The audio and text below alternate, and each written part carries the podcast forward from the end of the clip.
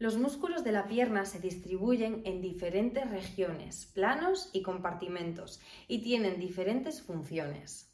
En la región glútea nos encontramos en el plano profundo principalmente músculos rotadores externos de la cadera. El piramidal pertenece tanto a la región glútea como a la pared pélvica. Su función es rotación externa de la cadera en extensión y abducción de la cadera en flexión.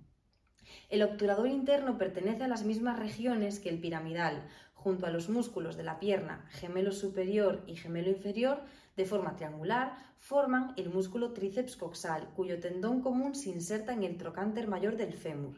El cuadrado femoral se localiza inmediatamente inferior al gemelo inferior, siendo así el más inferior de todos los de este grupo. Es un potente rotador externo de cadera en extensión y estabilizador de la cabeza femoral en el acetábulo. El plano superficial está formado principalmente por los aductores y los extensores de cadera. Los músculos glúteos son tres, superpuestos entre sí. El glúteo menor y medio tienen forma de abanico. Sus funciones son la abducción, rotación interna, externa de cadera y mantener la pelvis firme sobre la pierna. El glúteo mayor es el músculo con fibras de mayor grosor del cuerpo. Es el extensor de la cadera más potente, pero sobre todo actúa bajo la demanda de potencia o contra una resistencia elevada. El tensor de la fascia es el más anterior en el plano superficial de la región glútea. Su función es estabilizar la rodilla en extensión, mantener la pelvis nivelada cuando el mismo miembro sostiene el peso, aductor y o rotador interno de la articulación de la cadera, así como en la flexión y rotación externa de la articulación de la rodilla. Dada su localización tan anterior en la región glútea, son probablemente de un músculo sinergista. Pasamos a hablar del muslo. Los músculos que se ubican aquí se organizan en tres compartimentos. En el compartimento anterior se encuentran algunos de los músculos más voluminosos y actúan en la cadera y rodilla. Serían los extremos distales de los músculos de la pierna ilíaco y psoas mayor, cuádriceps y sartorio. El psoas mayor es el flexor de cadera más potente y con mayor amplitud. Su localización permite generar movimiento y estabilizar. El cuádriceps ocupa casi todo el compartimento anterior del muslo y es uno de los músculos más potentes de todo el cuerpo. Como su nombre indica, está formado por cuatro cabezas que se unen en un tendón común. Son el vasto intermedio, el recto anterior, el vasto interno y externo. El sartorio es el más largo del cuerpo, colabora en la flexión de la cadera y rodilla y es aductor de la cadera y rotador externo de la cadera si el pie está apoyado en la rodilla contraria. El papel del músculo sartorio es principalmente sinergista. El compartimento interno, el obturador externo, el pectíneo, grácil, aductor corto, largo y mayor.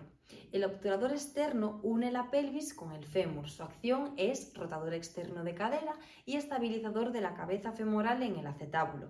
El pectíneo es aductor y flexor de cadera y actúa en la rotación interna de esta. Los aductores, como su nombre indica, cumplen la función de aductores y rotadores internos de cadera.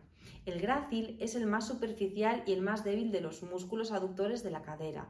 Es un músculo sinergista tanto en sus acciones en la articulación de la cadera como de la rodilla.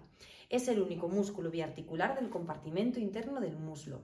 Por último, en el compartimento posterior estarían los isquiotibiales, que son tres, el bíceps femoral, el semitendinoso y el semimembranoso son extensores de la articulación de la cadera y flexores de la articulación de la rodilla y en conjunto mantienen la posición bípeda erguida relajada. Pasamos a hablar de los músculos de la pierna. Se localizan en tres compartimentos, uno posterior, otro anterior y otro lateral.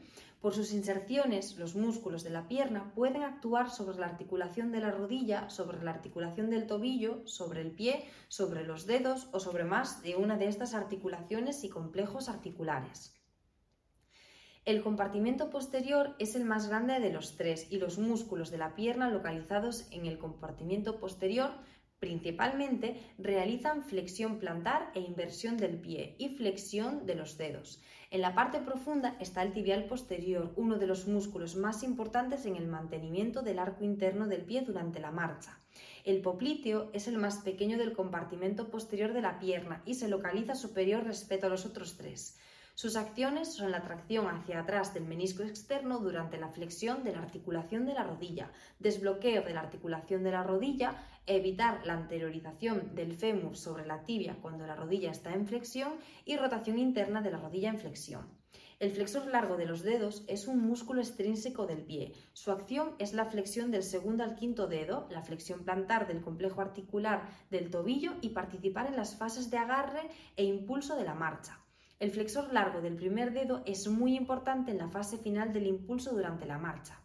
Pasamos al grupo superficial del compartimiento posterior, que son tres, dos de los cuales son biarticulares y uno monoarticular. Estos son los músculos plantar, sóleo y gastrocnemios. Son músculos grandes y potentes que actúan en el impulso durante la marcha, carrera, saltos o andar de puntillas. De los músculos de la pierna, el gastronemio es uno de los más grandes. Presenta dos cabezas con diferentes puntos de origen que se insertan en un tendón común. Sus acciones son la extensión del complejo articular del tobillo cuando la articulación de la rodilla está en extensión, la flexión de la articulación de la rodilla y la elevación del talón durante la marcha. El sóleo es el principal flexor plantar del complejo articular del tobillo cuando se está en bipedestación o caminando. Al estar de pie en contacto con el suelo, tracciona de la tibia y el peroné hacia posterior, de forma que es uno de los músculos de la pierna más importantes para el mantenimiento de la posición bípeda.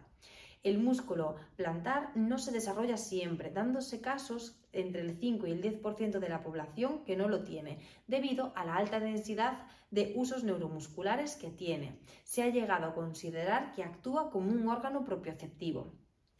En el compartimento externo de la pierna se localizan dos músculos de la pierna eversores de la articulación del tobillo. El peroneo corto colabora en la eversión del pie y flexor plantar.